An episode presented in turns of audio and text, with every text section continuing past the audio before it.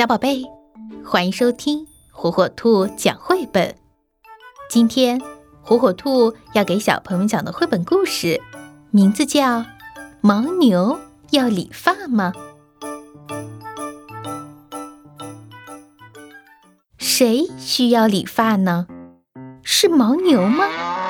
不要不要，牦牛要把毛发留得长长的。就像披上厚厚的毛毯，这样它在冰天雪地里才能暖暖和和的。犀牛要理发吗？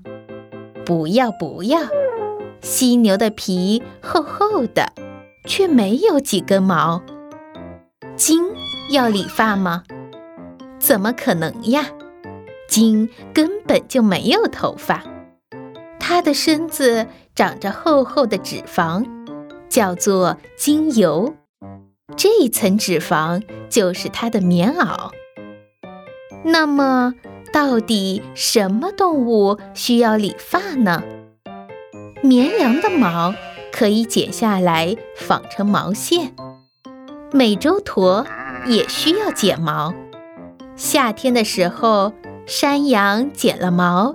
就能凉快凉快了。狗狗在夏天的时候也要剪毛。有些主人喜欢带狗狗去专业的宠物美容店理发。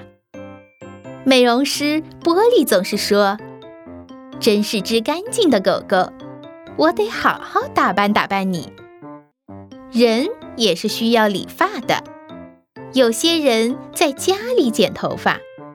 有些人到理发店或者美容院去做发型，有的孩子喜欢理发，头发总是剪得整整齐齐、漂漂亮亮的；有的孩子讨厌理发，叫他理发，他会假装没听见，或者干脆跑掉。维尔就很喜欢理发。理发师的大剪刀咔嚓咔嚓一响，头发就稀稀疏疏地掉下来，真好玩儿。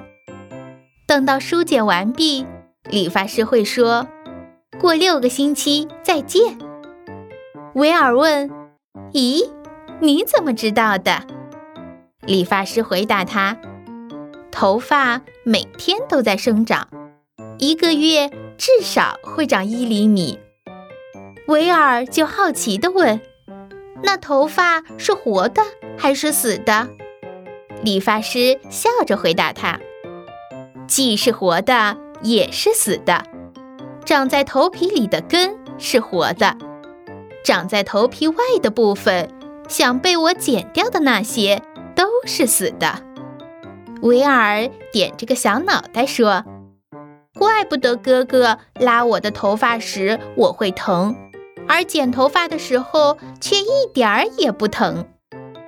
小宝宝们，你们听完今天的故事，还会害怕理发吗？